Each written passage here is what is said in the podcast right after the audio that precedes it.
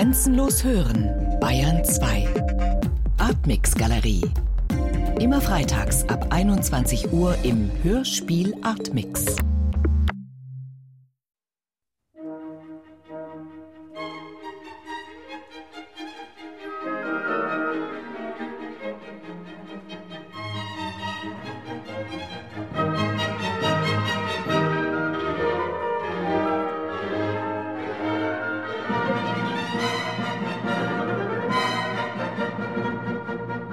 Gestatten Zaches, literarische Gestalt, führe durchs Programm. Hirngeburt, Ausgeburt, Missgeburt, Sturzgeburt, Schweinfurt, Klagenfurt, Furtwängler, Furt im Wald, Ungestalt ging ihm schwer im Hinterkopf um, damals im 1820er Jahr, als er mich erfand, aber noch nicht schreiben konnte, raste durch die Hoffmannschen Gehirnwindungen und half ihm, seine seraphinischen oder Serums- oder Serapionsbrüder zusammenzubasteln.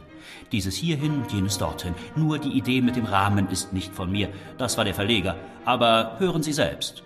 Als Ernst Theodor Wilhelm Hoffmann, den dritten Vornamen hat er selbst aus Verehrung für Mozart in Amadeus abgeändert, im Sommer des Jahres 1822 an der Rückenmarksschwindsucht starb, ließen ihm seine Freunde und andere Männer, die ihm nahe standen, auf dem Friedhof vor dem Halleschen Tor zu Berlin einen Grabstein setzen, der folgende Inschrift trug. E.T.W. Hoffmann Geboren Königsberg in Preußen, den 24. Januar 1776 Gestorben Berlin, den 25. Juni 1822. Kammergerichtsrat. Ausgezeichnet im Amte, als Dichter, als Tonkünstler, als Maler. Gewidmet von seinen Freunden. Es hätte auf der Inschrift auch stehen können: Gewidmet von seinen Freunden und Serapionsbrüdern. Denn viele Personen, die Hoffmann in seinen letzten Jahren zu seinem intimen Umgang zuließ, gehörten dieser Geistesbruderschaft an, die schon Literaturgeschichte geworden war. Schuld daran war eigentlich der Verleger Reimer aus Berlin gewesen, der ihm Anfang 1818 brieflich den Vorschlag gemacht hatte, seine kleinen, in Almanachen und Zeitschriften verstreuten Arbeiten zu einem Sammelband zu vereinen. Ein Anliegen, das kein notorisch geldbedürftiger Autor jemals ausgeschlagen haben würde.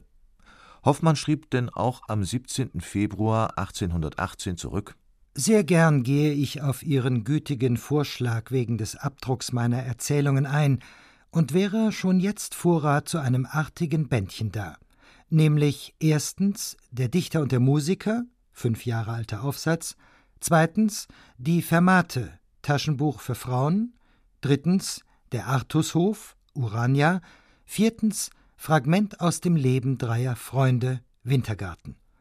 Zu diesen Erzählungen würde ich zwei neue hinzufügen, um das halbe Dutzend vollzumachen. Erlauben Sie indessen eine Frage, deren Entscheidung ich Ihnen gänzlich überlasse, so wie Sie glauben, dass das Buch besser geht. Ist es geratener, die Sachen unter dem simplen Titel Erzählungen gehen zu lassen oder eine Einkleidung zu wählen, nach Art des Tickschen Phantasus? Nach einem Vorschuss von 75 Reichstalern einigte man sich schnell auf Variante 2, wobei anfangs als Titel der Name einer Vorläufergesellschaft, der Seraphinenbrüder, angekündigt wurde. Benannt war sie nach dem Tagheiligen der ersten Zusammenkunft am 12. Oktober 1814. Rückblick auf den Seraphinenorden Am 26. September 1814 war der stellungslose Hoffmann mit seiner Frau wieder in Berlin eingetroffen. Nach einer gescheiterten Kapellmeisterkarriere, während der er die Dichtung als die ihm gemäße künstlerische Ausdrucksform erkannt hatte, musste er, der schon einmal als Regierungsrat in den Diensten der preußischen Obrigkeit gewesen war, an die ihm so verhasste Staatskrippe zurückkehren. Unverzüglich sammelte sich um ihn ein lebhafter Kreis von Literaten und Kunstenthusiasten, von denen die späteren Serapionsbrüder Chamisso, Hitzig, Contessa, Fouquet und Korew sowie die Offiziere Friedrich und Ernst von Pfuel, Hoffmanns frühester Freund Theodor Gottlieb von Hippel, der Schriftsteller Ludwig Robert, ein Bruder Rahel Farnhagens, der Geologe August von Oetzel, später von Etzel, und ein 20-jähriger Theologiestudent namens Georg Segemund erwähnt sein mögen, welch letzterem es aber, seiner jungen Jahre unerachtet, in der Runde mitunter zu viel gärte.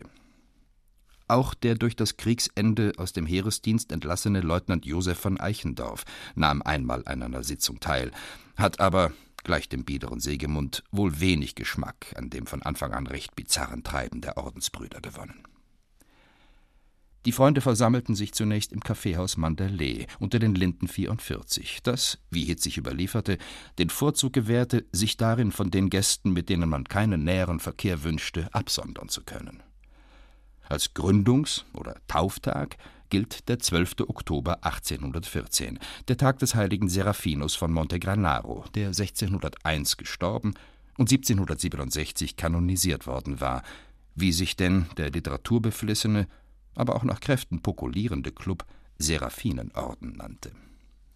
Als Treffpunkt diente bald nicht mehr nur das Kaffeehaus Mandalay, sondern ebenso auch Hoffmanns Wohnung, die sich erst in der Französischen Straße und dann in der Taubenstraße befand, Hitzigs Domizil in der Friedrichstraße, schon als Weinstube in der Markgrafenstraße, Dietrichs Restauration in der Oberwaldstraße oder Kempers Lokal im Tiergarten – die Versammlungen dieses Zirkels haben, namentlich durch die diesbezüglichen Inklinationen Hoffmanns, mit der Topographie der Berliner Weinkeller mindestens ebenso viel zu tun wie mit Literaturgeschichte. Ja, der Günzel Klaus, der kennt sich wirklich aus. Jetzt, wenn mir noch ein Reim einfiel aufÜnzel, heiliger Stehputat, hilft, tut aber nix, Rapunzel vielleicht. Ah, ich armer Winzel. Das kurioseste Dokument, das die Seraphinenbrüder aus der ersten Zeit ihres Beisammenseins hinterlassen haben, ist zweifellos der ominöse Roman des Freiherrn von Vieren. Der Entschluss wurde am Abend des 13. Januar 1815 in Hoffmanns Wohnung gefasst, nachdem der Hausherr den Freunden Chamisso, Hitzig und Contessa sein Fantasiestück Die Abenteuer der Silvesternacht vorgelesen hatte. Hoffmann selbst berichtete über das, launig in der Rahmenerzählung der Serapionsbrüder. Vor einiger Zeit beschlossen vier Freunde, zu denen ich auch gehörte, einen Roman zu schreiben, zu dem ein jeder nach der Reihe die einzelnen Kapitel liefern sollte. Der eine Chamisso. Der eine gab als Samenkorn, aus dem alles hervorschießen und hervorblühen sollte, den Sturz eines Dachdeckers vom Turme herab an, der den Hals bricht. In demselben Augenblick gebärt seine Frau vor Schreck drei Knaben. Das Schicksal dieser Drillinge sich in Wuchs, Stellung, Gesicht usw. So völlig gleich, sollte im Roman verhandelt werden. Ein weiterer Plan wurde nicht verabredet. Der andere Contessa. Der andere fing nun an und ließ im ersten Kapitel vor dem einen der Helden des Romans Georg Haberland. Haberland wird abgebrannt. Der andere fing nun an und ließ im ersten Kapitel vor dem einen der Helden des Romans von einer wandernden Schauspielergesellschaft in der Hofscheune des Wirtshauses zum goldenen Bock. Rock, zock. Der andere fing nun an und ließ im ersten Kapitel vor dem einen der Helden des Romans ein Stück aufführen, in dem er sehr geschickt und auf herrliche, geniale Weise den ganzen Gang, den die Geschichte wohl nehmen könnte, angedeutet hatte. Hieran mussten sich nun alle halten, und so wäre jenes Kapitel ein sinnreicher Prolog des Ganzen geworden. Stattdessen erschlug der erste Chamisso, der Erfinder des Dachdeckers, im zweiten Kapitel die wichtigste Person, die der zweite eingeführt, so dass sie wirkungslos ausschied.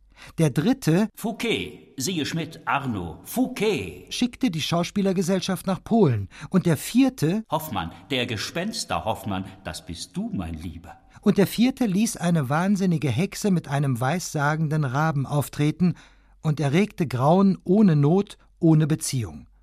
Das Ganze blieb nun liegen. Mysteriöserweise verschwanden gerade Hoffmanns Beiträge zum Roman im Manuskript, das erst 1926 teilweise von Helmut Rogge in seiner verdienstvollen und gründlichen Ausgabe des Berliner Doppelromans veröffentlicht wurde. Erhalten ist Hoffmanns Beitrag, wenn auch umgearbeitet, in der Erzählung Die Doppeltgänger. Der Wirt zum silbernen Lamm riß seine Mütze vom Kopf, warf sie auf die Erde und rief, mit beiden Füßen darauf herumstampfend so, so trittst du alle Rechtschaffenheit, alle Tugend, alle Nächstenliebe mit Füßen, du ehrvergessener Gevatter, du gottloser Wirt zum goldenen Bock.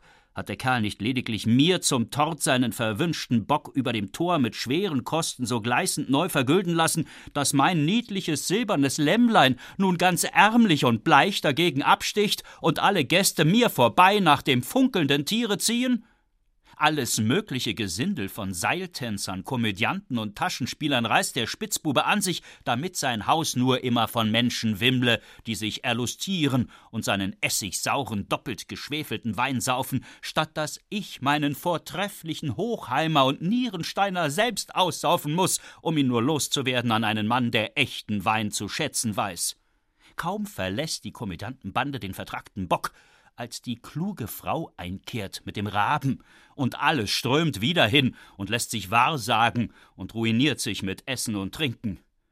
Und wie der heillose Nachbar oft seine Leute, die bei ihm einkehren, behandeln mag, kann ich mir wohl denken, denn der junge, hübsche Herr, der erst vor wenigen Tagen dort war und heute zurückkam, ist doch richtig nicht bei ihm, sondern bei mir eingekehrt.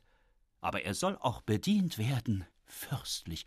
Ah, Ach, Teufel, da geht er ja hin, der junge Herr, nach dem goldenen Bock. Die verfluchte, weise Frau, die wird er sehen wollen. Es ist Mittagszeit. Der Hochwohlgeborene strebt nach dem goldenen Bock, verschmäht alle Speisung des silbernen Lämmleins. Gnädiger Herr, ihr Gnaden! So schrie der Wirt zum offenen Fenster heraus. Aber Deodatus Schwendi, das war der junge Mann, überließ sich dem Strom der Menschenmenge, der ihn unaufhaltsam fortriss in das unfern gelegene Wirtshaus.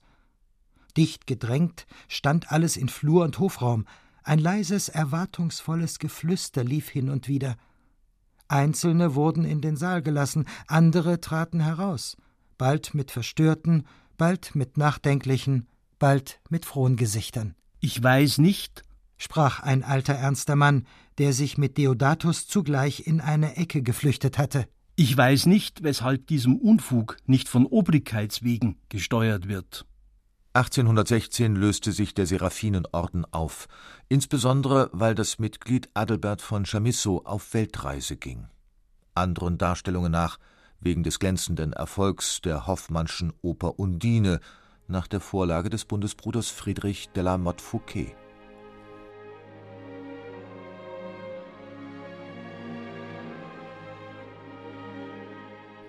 Am 29. Januar 1816 sandte Hoffmann schließlich die Partitur der Oper an den Generalintendanten des Königlichen Schauspielhauses in Berlin, Graf Karl von Brühl, der die Oper bereits in der nächsten Spielzeit am 3. August 1816 zur Feier des allerhöchsten Geburtsfestes seiner Majestät des Königs Friedrich Wilhelm III. von Preußen herausbrachte. Die Aufführung war glänzend besetzt und ausgestattet. Johanna Eunicke sang die Titelfigur, Blume den Huldbrand – und der stimmgewaltige Wauer den Kühleborn. Die Kostüme entwarf nach historischen Vorbildern Graf Brühl selbst. Großes Aufsehen erregten die Bühnenbilder und bühnentechnischen Einrichtungen von Karl Friedrich Schinkel. Zum ersten Mal sah das Berliner Publikum einen Wasserfall auf der Bühne. 14 gut besuchte Aufführungen erlebte die Undine, bis am 29. Juli 1817 das Schauspielhaus abbrannte und alle Requisiten zur Undine vernichtet wurden. Eine Wiederaufnahme der Oper kam später nicht zustande, weil sich Graf Brühl eine Reihe von Änderungen an Text und Musik wünschte. Doch Fouquets Neudichtungen wurden erst nach Hoffmanns Tod fertig.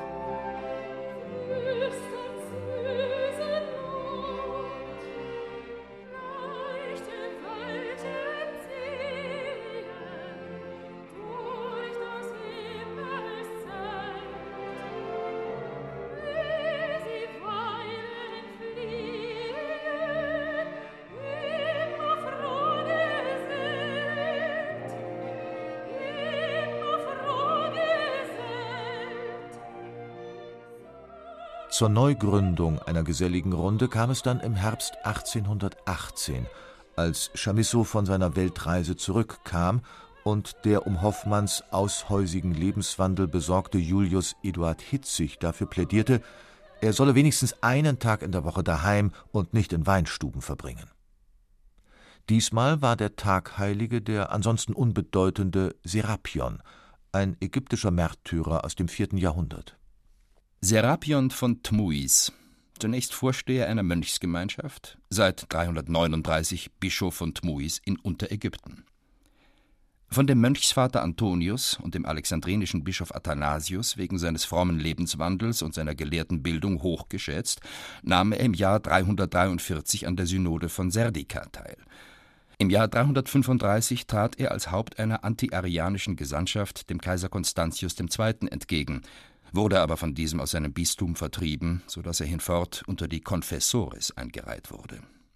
Sein jährlicher Gedenktag wird in der koptischen Kirche am 7. März, in der römischen Kirche am 21. März gefeiert. Richard Klein in Biografisch-Bibliographisches Kirchenlexikon.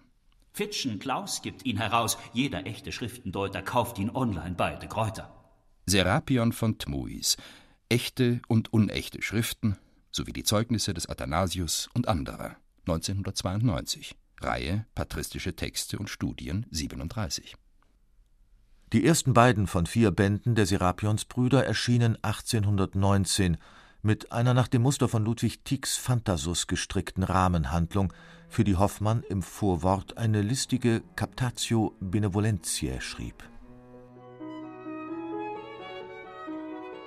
Die Aufforderung des Herrn Verlegers, dass der Herausgeber seine in Journalen und Taschenbüchern verstreuten Erzählungen und Märchen sammeln und Neues hinzufügen möge, sowie dass dieser mit einigen herzgeliebten, seinen Dichtungen geneigten Freunden nach langer Trennung wirklich an einem Serapionstage wieder zusammentrat, veranlassten dies Buch und die Form, in der es erscheint. Eben diese Form wird, muss an Ludwig Tieck's Phantasus erinnern. Wie sehr würde der Herausgeber aber bei dem Vergleich beider Werke verlieren? abgesehen davon, dass es ihm wohl nicht beikommen kann, den die ganze Seele ergreifenden Dichtungen des vollendeten Meisters die seinigen an die Seite stellen zu wollen, so enthalten die dort eingeflochtenen Gespräche auch die tiefsten, scharfsinnigsten Bemerkungen über Kunst und Literatur. Hier soll die Unterhaltung der Freunde welche die verschiedenen Dichtungen miteinander verknüpft, aber mit das treue Bild des Zusammenseins der Gleichgesinnten aufstellen, die sich die Schöpfungen ihres Geistes mitteilen und ihr Urteil darüber aussprechen. Nur die Bedingnisse eines solchen heitern, unbefangenen Gesprächs, in dem Recht eigentlich ein Wort das andere gibt, können hier zum Maßstabe dienen. Auch fehlen der Gesellschaft die holden Frauen, die im Phantasus ein mannigfaltiges, anmutiges Farbenspiel anzuregen wissen – den vielgeneigten Leser bittet der Herausgeber daher recht innig, jenen ihm nachteiligen Vergleich nicht anzustellen, sondern ohne weitere Ansprüche gemütlich das hinzunehmen, was ihm anspruchslos aus treuem Gemüt dargeboten wird.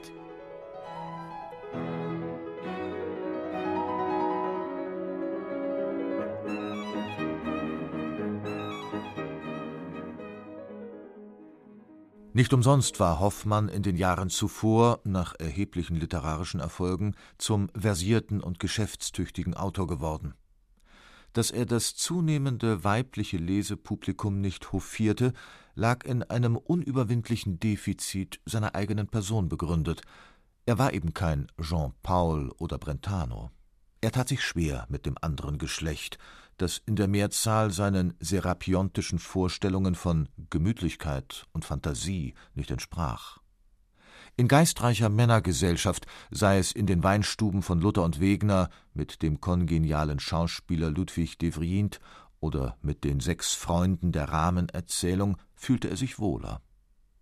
Man hat natürlich sofort versucht, sie zu entschlüsseln.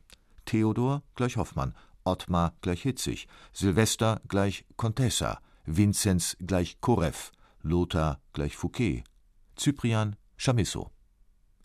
Nach anderer Lesart, schreibt Lothar Pikulik in seinem Gesamtkommentar, sind auch Lothar und Cyprian Hoffmann zuzuordnen. Auf die Idee, dass Hoffmann das beliebteste Prinzip der Verschlüsselung angewandt haben könnte, nämlich mehrere, zumindest zwei Personen zu einer Kunstfigur zusammenzuziehen, kommt, außer ihm, offenbar niemand. Daher das Fazit Die Zuordnung, über die auch sonst Meinungsverschiedenheit besteht, führt jedoch in jeder Variante zu Ungereimtheiten.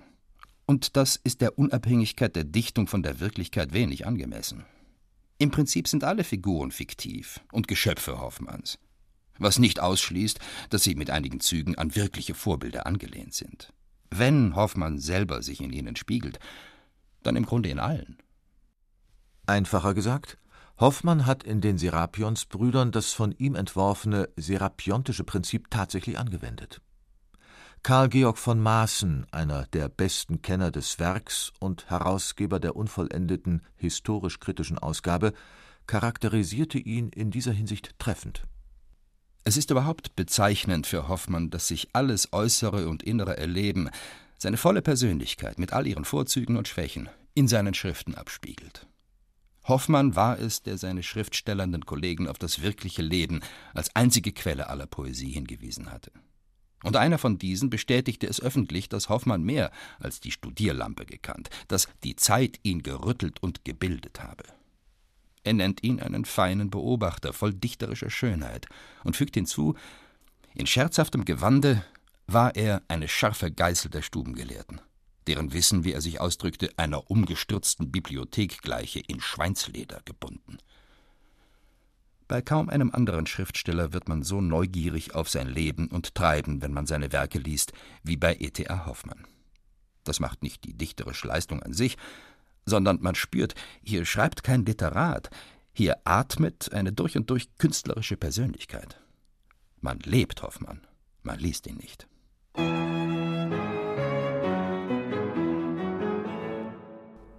Es darf als nette kleine Kuriosität hier angemerkt werden, dass Karl Georg von Maaßens 1922 unter dem Pseudonym Wilhelm Heinrich Schollenheber veranstaltete Ausgabe von Hoffmanniana in diversen Bibliographien immer noch nicht als sein Werk erkannt ist.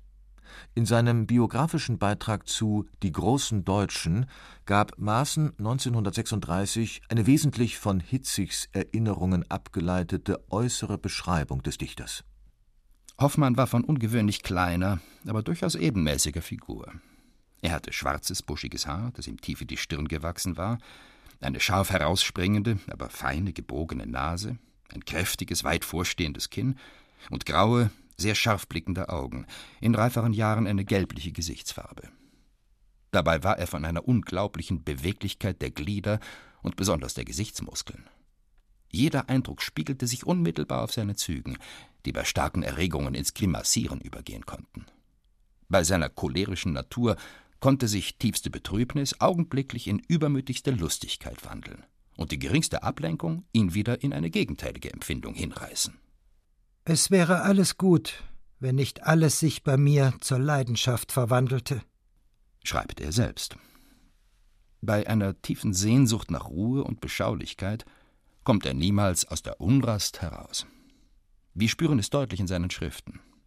Niemand weiß eine behagliche Stimmung so zu schildern und ebenso bei seinen Lesern hervorzurufen wie er. Und ebenso treten keines anderen Dichters Figuren so hastig auf und ab, bewegen sich so lebendig wie die seinigen. Kein zweiter schildert die Lieblichkeit einer Landschaft wie er, kein zweiter weiß tiefstes Grauen und Entsetzen in solcher Stärke zu erregen wie Hoffmann weil er jedes Geschehen, das er darstellt, mit leibhaftigen Augen erschaut hat, weil er jede Empfindung, die er schildert, in eigener Seele vorempfunden hat, wird alles, auch seine Lesern, zum persönlichen Erlebnis. Es ist in meinem Leben etwas recht Charakteristisches, dass immer das geschieht, was ich gar nicht erwartete, sei es nun Böses oder Gutes, und dass ich stets das zu tun gezwungen werde, was meinem eigentlichen, tieferen Prinzip widerstrebt. So analysierte Hoffmann selbst seinen Lebenslauf. Als er die Serapionsbrüder zusammenstellte, war er Anfang 40. Er war nach dem Scheitern einer musikalischen Karriere, die ihn bis nach Bamberg geführt hatte, wieder an die preußische Staatskrippe zurückgekehrt. Er arbeitete nun wieder als Jurist und war 1816 zum Kammergerichtsrat ernannt worden. Die Aufführungen seiner Erfolgsoper Undine waren nach dem Brand des königlichen Schauspielhauses nicht wieder aufgenommen worden. Nun warf er sich verstärkt auf die Literaturproduktion, die er seit 1814 mit den Phantasiestücken in Caillots Manier so glücklich eingeschlagen hatte. In den Jahren darauf erschienen Hauptwerke wie Die Elixiere des Teufels, Die Nachtstücke und Seltsame Leiden eines Theaterdirektors. Hoffmann war bald als Beiträger zu den üppig ins Kraut schießenden Almanachen und literarischen Jahrbüchern gefragt und ausnehmend gut bezahlt. Die 1818 erschienene Novelle Das Fräulein von Scudéry hatte so sehr beim Lesepublikum eingeschlagen, dass der Verleger Willmanns zusätzlich zum üppigen Honorar noch 50 Flaschen Rüdesheimer Hinterhaus spendierte der Vorschlag einer Zweitverwertung verstreuter Texte kann Hoffmann nur angenehm gewesen sein. Nun endlich ließ es sich einigermaßen leben. Mit dem Vorschuss für die Serapionsbrüder wurde das Wiedersehenstreffen der Runde finanziert. Mit seinem neuen Freund, dem Schauspieler Ludwig de Vriend, praktizierte er den nächtlichen Luxus erlesener Trinkgelage seit 1815 in Berlins Weinstuben. War er, was häufig in manchen Perioden täglich geschah, mittags oder abends oder mittags und abends in Gesellschaft, oft abends in zwei Zirkeln von sieben bis neun und von neun bis zwölf gewesen, so ging er, es mochte so spät sein, als es wollte, wenn alle anderen sich nach Hause begeben hatten, noch in das Weinhaus, um dort den Morgen zu erwarten. Früher in seine Wohnung zurückzukehren, war ihm nicht gut möglich. Allen Exzessen zum Trotz schaffte er aber ein gewaltiges Schreibpensum. 1819 erschienen, trotz eines krankheitsbedingten Aufenthalts in Schlesien, nicht nur die ersten beiden Bände der Serapionsbrüder, sondern auch noch Klein Zaches, genannt Zinnober, und der erste Band der Lebensansichten des Katers Murr. Zinnober, das bin ich. Minister, das war ich. Ich war ich und doch nicht ich. Da war die Fee, oh weh, oh weh, und der fette alte Murr. Was für ein verhätscheltes Katervieh.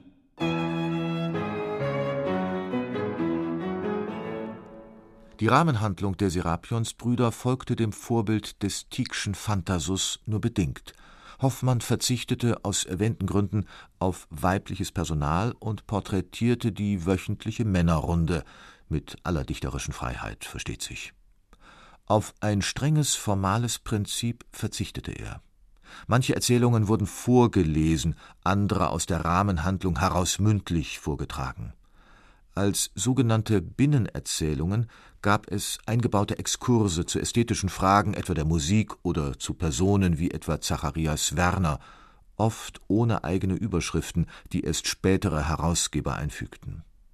Hier konnte Hoffmann seine immense Belesenheit in älterer Literatur ausspielen, wenn er etwa Wagenseils Nürnberger Chronik zu Fragen mittelalterlicher Kultur ausschrieb oder Michael Ranfts Grundlagenwerk in Sachen Vampirismus, dem Traktat von dem Kauen und Schmatzen der Toten in Gräbern, worinnen die wahre Beschaffenheit der hungarischen Vampire und Blutsauger gezeiget, auch alle von dieser Materie bishero zum Vorschein gekommene rezensieret werden, Leipzig 1734, genüsslich zitierte.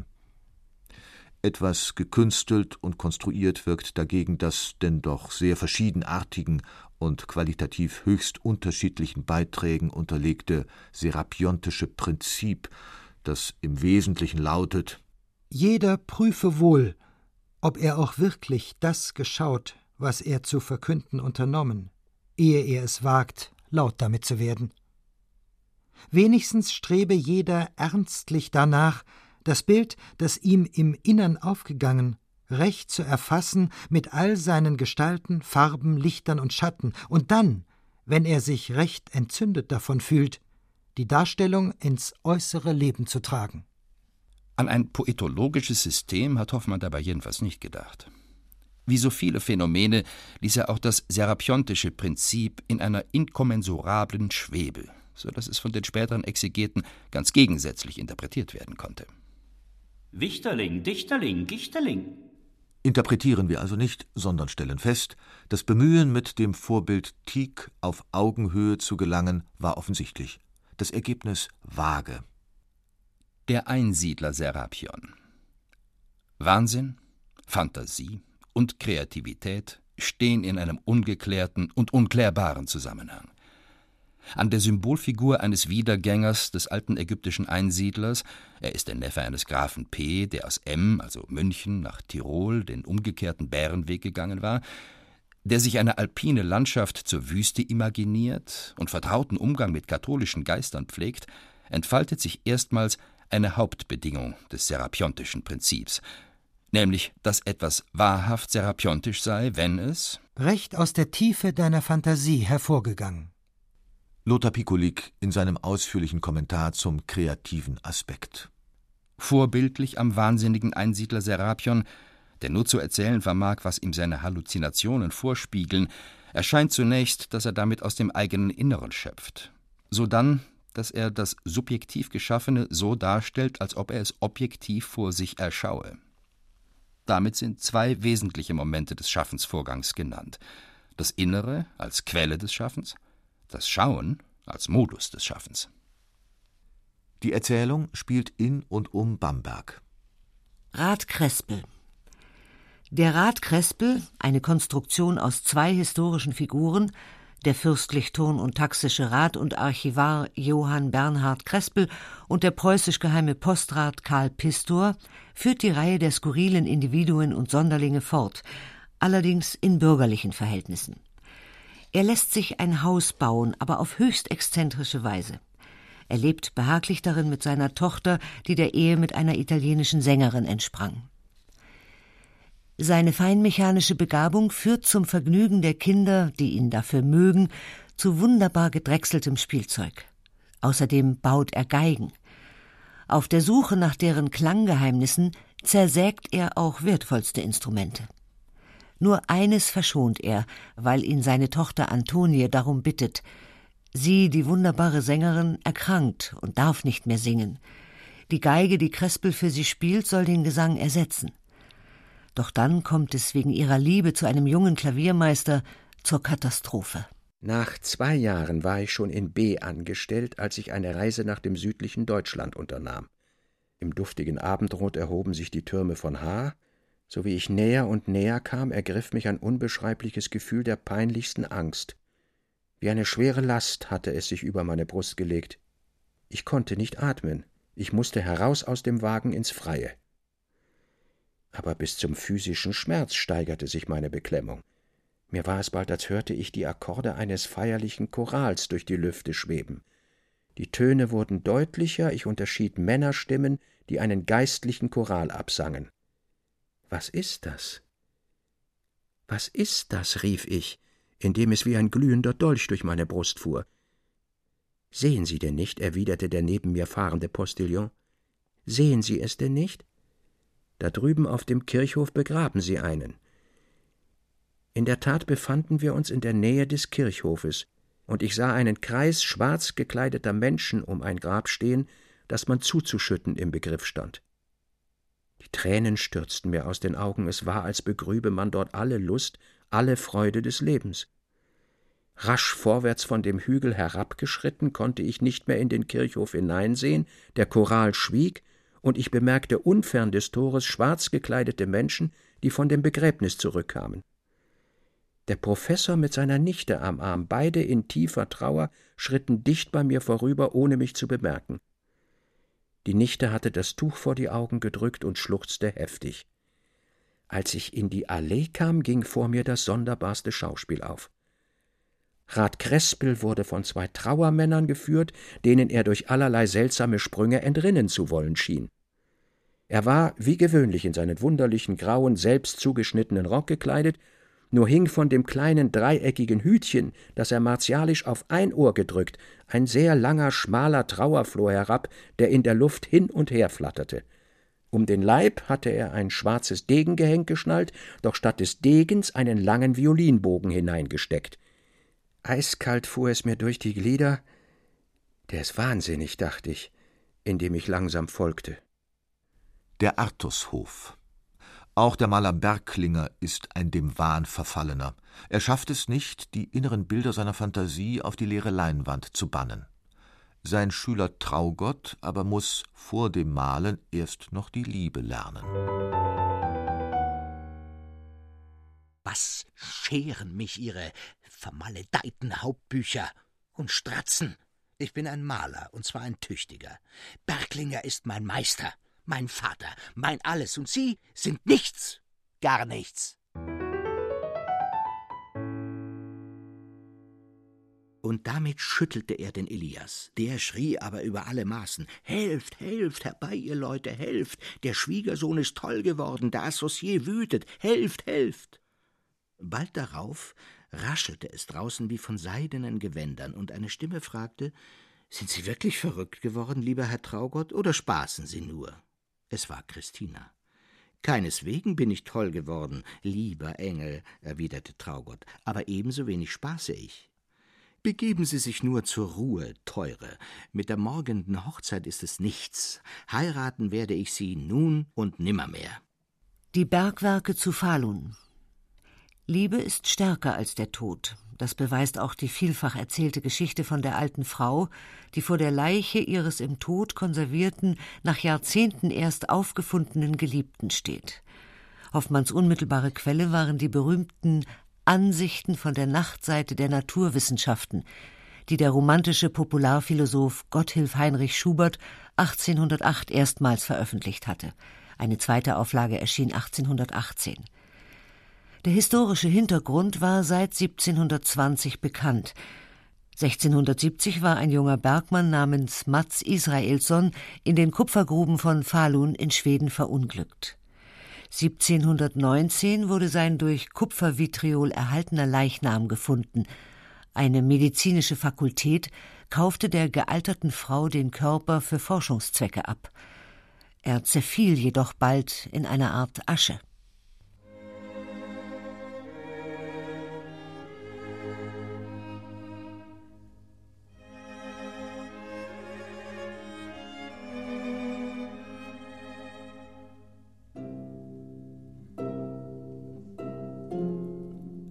Man fand diesen ehemaligen Bergmann in der schwedischen Eisengrube zu Falun, als zwischen zwei Schachten ein Durchschlag versucht wurde.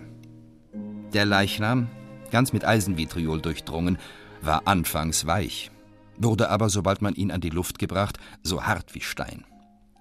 50 Jahre hatte derselbe in einer Tiefe von 300 Ellen in jenem Vitriolwasser gelegen. Und niemand hätte die noch unveränderten Gesichtszüge des verunglückten Jünglings erkannt niemand die Zeit, seit welcher er in dem Schachte gelegen, gewusst, da die Bergchroniken sowie die Volkssagen bei der Menge der Unglücksfälle in Ungewissheit waren.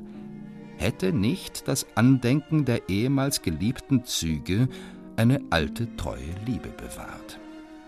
Denn als um den kaum hervorgezogenen Leichnam das Volk, die unbekannten jugendlichen Gesichtszüge betrachtend, stand, da kommt an Krücken und mit grauem Haar ein altes Mütterchen, mit Tränen über den geliebten Toten, der ihr verlobter Bräutigam gewesen, hinsinkend, die Stunde segnend, da ihr noch an den Pforten des Grabes ein solches Wiedersehen gegönnt war. Und das Volk sah mit Verwunderung die Wiedervereinigung dieses seltenen Paares, von dem das eine im Tode und in tiefer Gruft das jugendliche Aussehen, das andere bei dem Verwelken und Veralten des Leibes die jugendliche Liebe treu und unverändert erhalten hatte. Und wie bei der 50-jährigen Silberhochzeit, der noch jugendliche Bräutigam starr und kalt, die alte und graue Braut voll warmer Liebe gefunden wurde. Das Herz wollte dem Elis doch mächtig schlagen, als er wieder bei dem rauchenden Höllenschlunde stand und eingehüllt in die Bergmannstracht, die schweren mit Eisen beschlagenen Dalkarlschuhe an den Füßen, mit dem Steiger hinabfuhr in den tiefen Schacht. Immer tiefer und tiefer ging es hinab. Zuletzt auf kaum ein Fuß breiten eisernen Leitern. Glück auf, Elis Fröbohm. Hier unten im Gestein. Nun, wie gefällt dir das Leben, Kamerad? Es begab sich, dass Elis Fröbohm einmal in der tiefsten Teufel arbeitete, in dicken Schwefeldampf gehüllt, so dass sein Grubenlicht nur schwach durchdämmerte und er die Gänge des Gesteins kaum zu unterscheiden vermochte. Mit eins gewahrte er dicht neben sich einen schwarzen Schatten und erkannte, da eben ein schneidender Luftstrom den Schwefeldampf verblies, den alten Bergmann von Göthaborg, der ihm zur Seite stand. Glück auf, rief der Alte. Nun, wie gefällt dir das Leben, Kamerad? Elis wollte fragen, auf welche wunderbare Art der Alte in den Schacht gekommen, Der schlug aber mit seinem Hammer an das Gestein mit solcher Kraft, dass Feuerfunken umherstoben. Nimm dich in Acht, du falscher Gesell, dass der Metallfürst, den du verhöhnst, dich nicht fasst und hinabschleudert, dass deine Glieder zerbrackeln am scharfen Gestein. Und nimmer wird Ulla dein Weib. Das sage ich dir. Elis fühlte sich wie gelähmt an allen Gliedern. Die Arbeit wollte nicht mehr vonstatten gehen. Er stieg herauf. Nussknacker und Mäusekönig. Hoffmann liebte Kinder, besonders die seines Freundes Hippel, Fritz und Marie, und auch die älteste Tochter Eugenie, Luise. Das Kunstmärchen erschien zuerst in den von wunderputzigen Illustrationen Hoffmanns geschmückten Kindermärchen, die er zusammen mit Contessa und Fouquet bei Reimer 1816 herausgebracht hatte. Sich selbst karikierte er als den mechanistischen Paten Drosselmeier.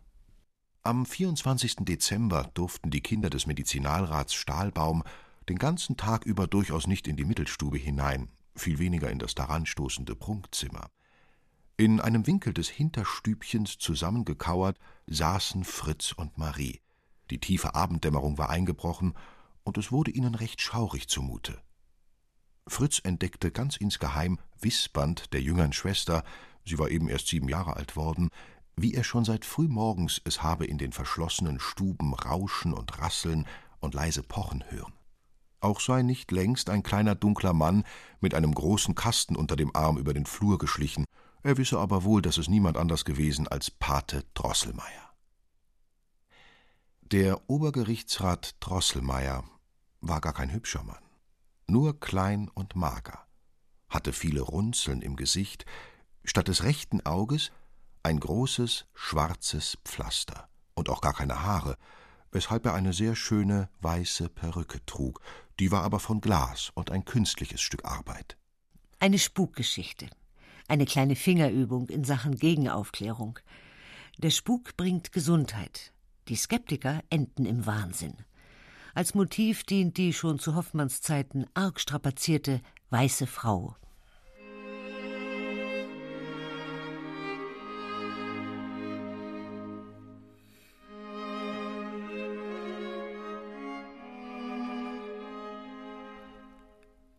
Die weiße Frau, erzählt die Legende, hieß bei ihrem Leben Perchta und war eine geborene Gräfin von Rosenberg aus Böhmen. Sie ward ungefähr ums Jahr 1420 geboren. Im Jahr 1449 ward sie am Sonntage vor Martini mit Johann von Liechtenstein vermählt. Sie hatte ihre Hand einem Unwürdigen gegeben, denn sie durchlebte mit diesem eine höchst jammervolle Ehe, die sich endlich mit dem Tode ihres grausamen Gemahls endigte.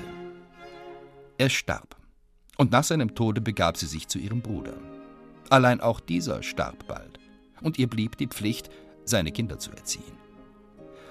So wie sie ihr Leben in Erduldung vieler Leiden und in Erfüllung schwerer Pflichten zugebracht hatte, so widmete sie sich noch nach ihrem Tode der traurigen Pflicht ihrer Familie, ja auch den fürstlichen Höfen, mit denen sie weitläufig verwandt war, den Dienst zu erweisen und die daselbst sich ereignenden, wohlbemerkt männlichen Todesfälle, es lässt sich schwer sagen cui bono, durch ihre Erscheinung voraus anzudeuten. Johann August Eberhard, 1783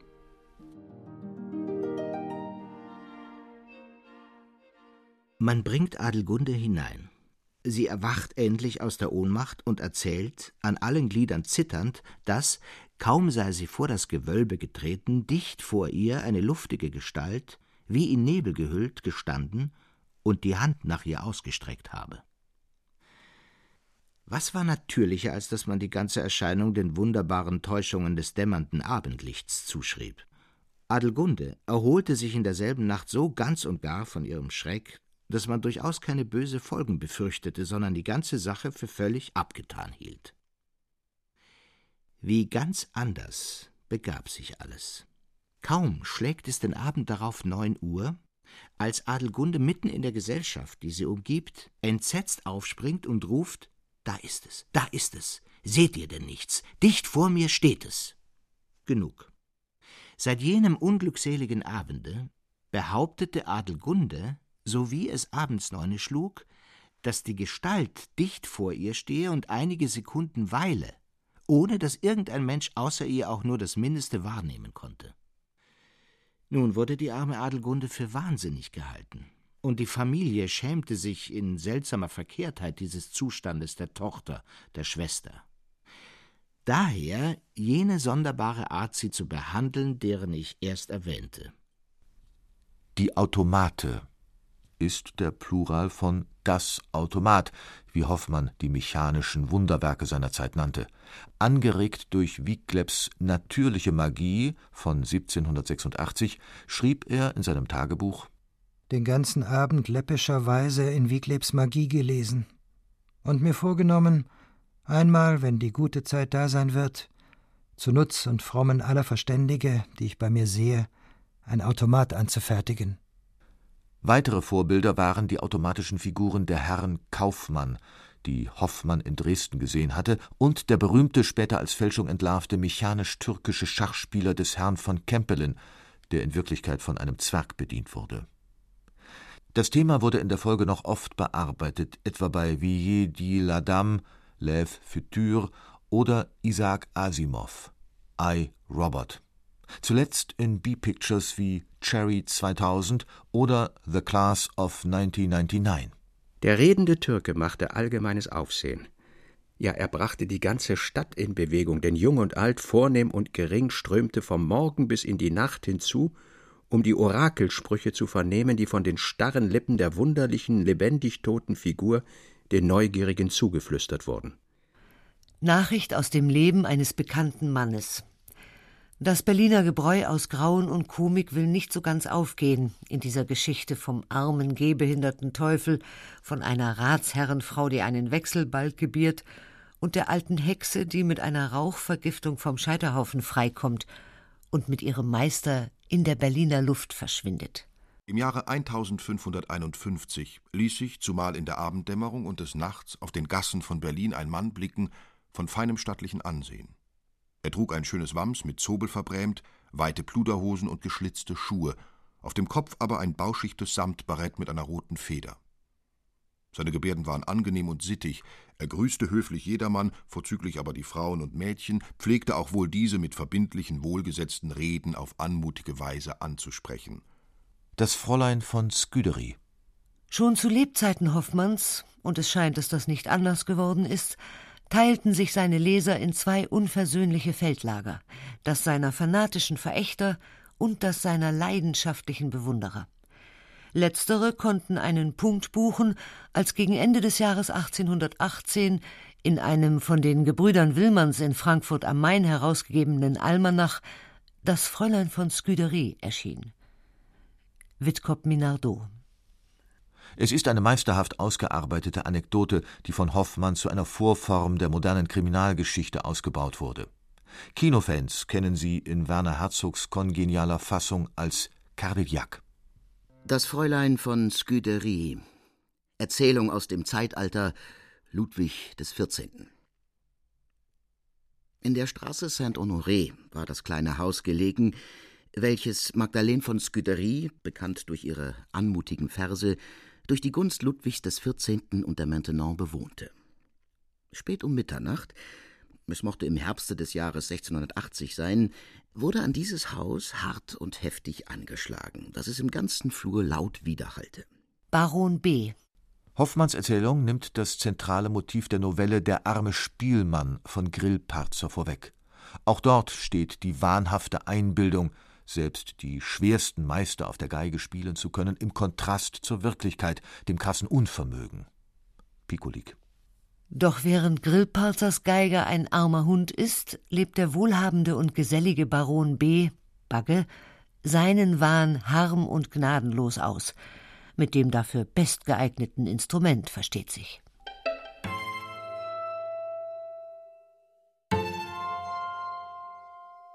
Ich war, so erzählte der Virtuose, damals, als der Baron von B. sich in Berlin befand, noch sehr jung, kaum sechzehn Jahre alt, und im eifrigsten Studium meines Instruments begriffen, dem ich mich mit ganzer Seele, mit aller Kraft, wie sie nur in mir lebte, hingab. Der Konzertmeister Haag, mein würdiger, aber sehr strenger Lehrer, wurde immer zufriedener und zufriedener mit mir. Er rühmte die Fertigkeit meines Strichs, die Reinheit meiner Intonation erließ mich endlich in der Oper, ja sogar in den königlichen Kammerkonzerten mitgeigen. Signor Formica. Eine Komödie, die erzählt wird, ganz im Geiste der Commedia dell'arte. Ein bejahrter Gag versucht, die Liebe zweier junger Menschen zu verhindern. Dies wird hintertrieben von Signor Formica, alias Salvator Rosa, der als Nothelfer und Schutzgeist fungiert. Herr, mein hoher Meister, nun ist alles gut. Ihr wart wohl sehr krank, als ihr von Neapel hier ankamt, aber so zum Tode gefährlich mochte doch wohl euer Zustand nicht sein. Wäret ihr nicht dem unseligen Pyramidendoktor in die Hände geraten, der alle Anstalten machte, euch unter die Erde zu bringen. Ganz kurz vor Schluss doch noch einmal ich, damit ihr nicht vergesst, dass der kleine Gespenster Hoffmann auch noch vieles andere geschrieben hat. Außer mir oder mich oder Zinnober auch die Elixiere des Teufels, sein schauerliches Meisterwerk, oder den Kater Murr Schnurr oder den Meister Floh, der die Zeitgenossen ganz schön gezweckt und gebissen hat. Und auch Kindisches, für kleine und große Kinder, die noch in Märchen leben können. Hasta la vista, see you later, Alligator.